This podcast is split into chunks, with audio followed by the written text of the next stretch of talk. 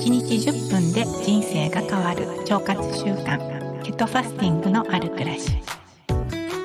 こんにちは。ヘルスケアコーチの高子です。皆さん今日も元気でお過ごしでしょうか？今年2023年も残すところ3日となりました。ええ今日は12月28日にこのポッドキャストを収録してますけれども、今日でね、仕事納めっていう方もね、えー、多いのかと思います。ね、いよいよ2023年も終わるんだなっていうふうにね、感じますけれども、そうですね、12月後半になって急に冷えてきましたけれども、皆さんは体調にお変わりないですか？今日のポッドキャストではですね、えっ、ー、と、その冷え症対策についてお話をしていこうと思っています。えっと、私ね、毎朝6時にインスタライブでね、主に健康について、まあ、腸活に限らずですけれども、こちらでは健康についてのお話をしているんですけれども、少し前にね、この冷え症対策、今日から実践できる冷え症対策についてお話をしたところね、あの、結構反響いただいたので、皆さんね、やっぱりあの、急に寒くなって、そういった冷え症については興味が高いのかなと思いましたので、このポッドキャストでは腸活の視点から見た冷え腸対策っていうところをね、お話ししていきたいと思います。まず、えっ、ー、と、私がね、すべて実践していることなんですけれども、まずね、あの、お食事から温かいものをいただく。そして、旬の食材である体を温めるね、根菜類をね、えっ、ー、と、多めに取るようにするだとか、そういうところはね、もちろん基本になってきますけれども、えっ、ー、と、私はね、えー、シャワーをするときに、あの、まず仙骨を温めることをしています。仙骨ってどんな骨、どこにあるのか皆さんご存知ですか？仙骨は私たちの骨盤の真ん中にある大きさ的には手のひらくらいの骨になるんですけれども、骨盤ってすごくね、私たちの体の中の大切な臓器を守っている骨ですよね。私たちの膀胱だとか、あと直腸、あとは生殖系ですよね。男性だと、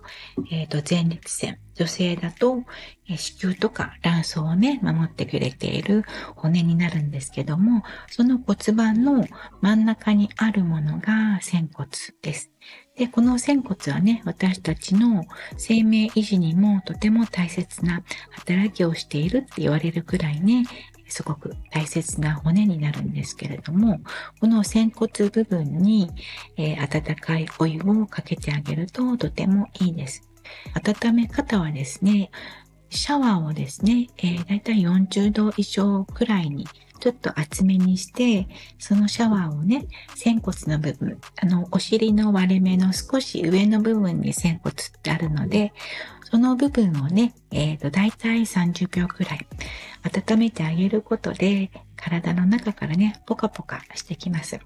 で、特に沖縄の方って、えっ、ー、と、お風呂場に湯船がない方も、あの、多いと思うのでね、湯船に浸からなくてもね、体の中からポカポカしてくれる短時間でできるものなのでね、ぜひ、シャワーをする前にね、まず仙骨を温めていただけたらいいかなと思います。私もね、実際毎日実践していることになるんですけれども、あの、アイルベーダの施術でもですね、この仙骨を温める施術があるんですけれども、カティバスティっていうね、インドで古くから伝われるそのオイル浴なんですけども、この施術はですね、この小麦粉を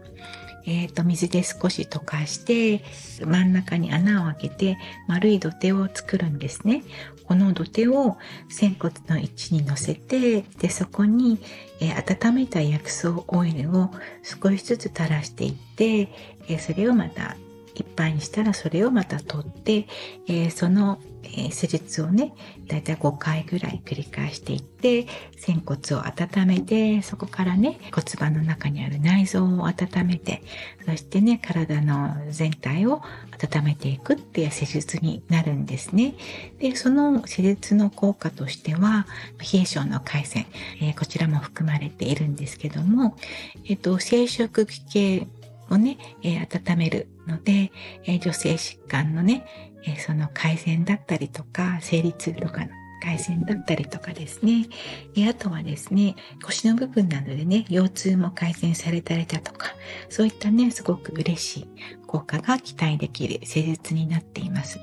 で、実際ね、えっ、ー、と、このシャワーで仙骨を温めることによって体感できるね、えー、効果、そしてその効果が期待されるものがですね、腸も温めるのでね、胃腸の働きが良くなってね、栄養をね、よりよく吸収できたりだとか、そして、えっ、ー、と、便秘を改善してくれたりだとかですね、あとは、えー、そう、内臓が温まること、腸が温まることでね、免疫力も上がっていきますので、えー、そのためにいろいろなね、いい効果が期待されていますので、でこの仙骨を温めるっていうことをすぐ実践できるので、ぜひ試していただけたらと思います。でシャワーがね、できない時でも、貼るタイプの回路、ね、その回路をですね、お洋服の上から、ね、仙骨の部分に貼っていただいて、そこをね、温めてあげると、全身がポカポカしてくると思いますので、こちらもぜひ試されてみてくださ。い。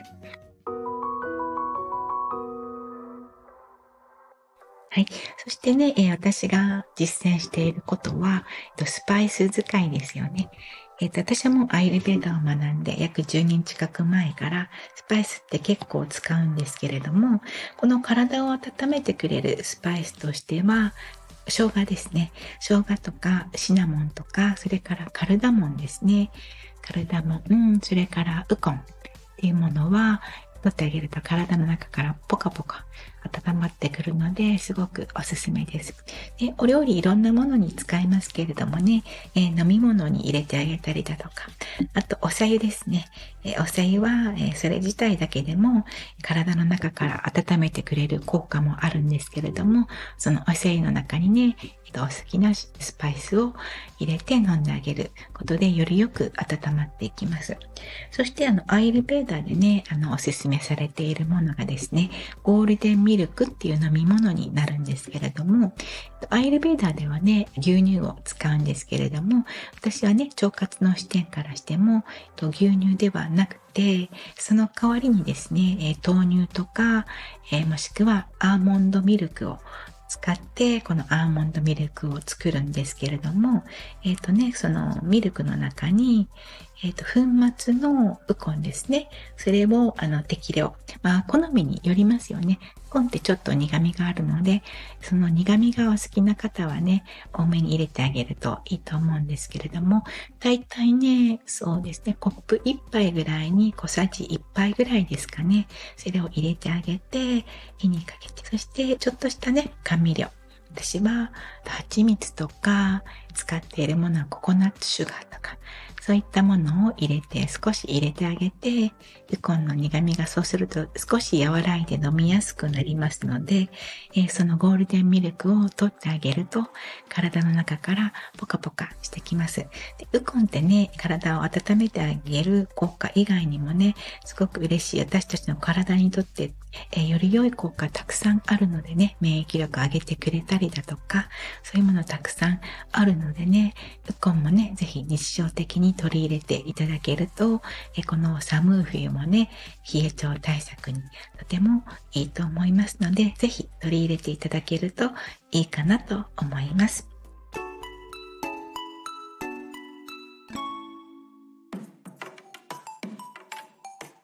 2023年、今年のね、6月からスタートしたポッドキャストですけれども、いつも聞いていただいてありがとうございました。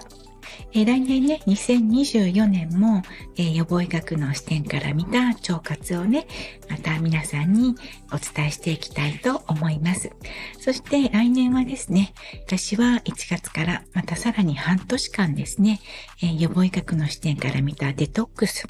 ね、その専門的なところを学んできますので、体の中に溜まったいろいろな毒素を、ね、どのように排泄していけるかっていうところも、また腸活の視点から皆さんにお伝えしていけたらいいなと思っています。